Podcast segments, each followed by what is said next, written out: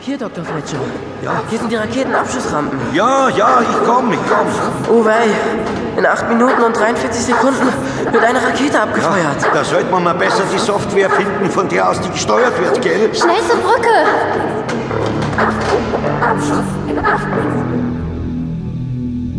Dr. Brocker auf dem Raumschiff Penetrans 1 freute sich unterdessen mit seiner Mannschaft auf die Rückkehr zur Erde, nach über neun Monaten im All.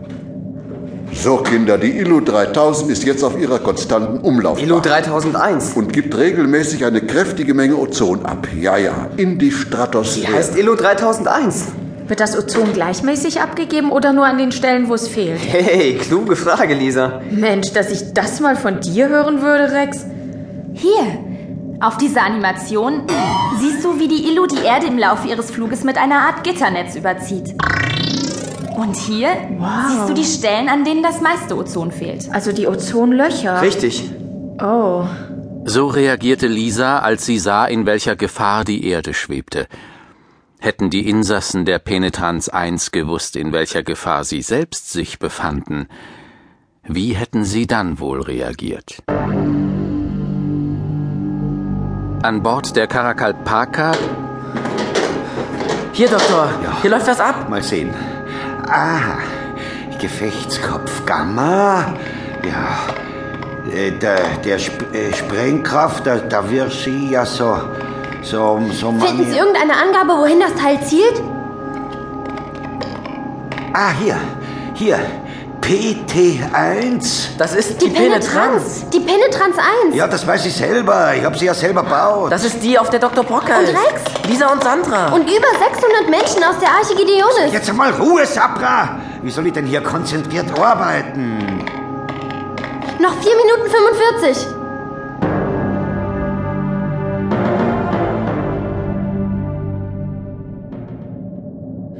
Und welche Schäden hat das Ozonloch inzwischen schon angerichtet auf der Erde?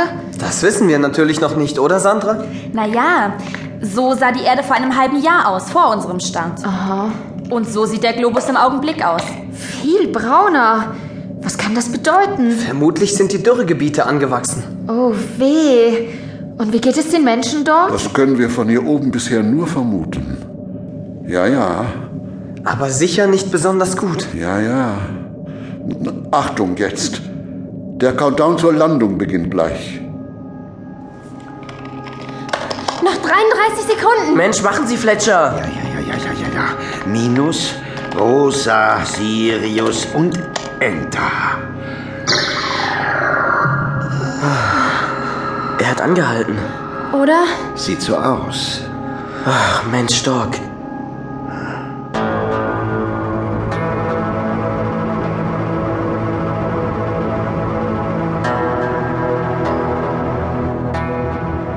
Immer näher kamen die Freunde der alten Mutter Erde.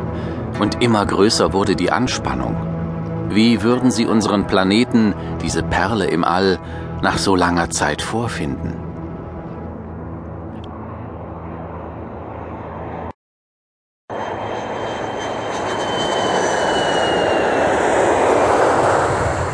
Die Sonne knallte auf die Landebahn, als die Penetrans 1 an Dr. Brockers privatem Weltraumflughafen ausgerollt war und die Freunde ausstiegen, nicht ahnend, welcher Gefahr sie entronnen waren.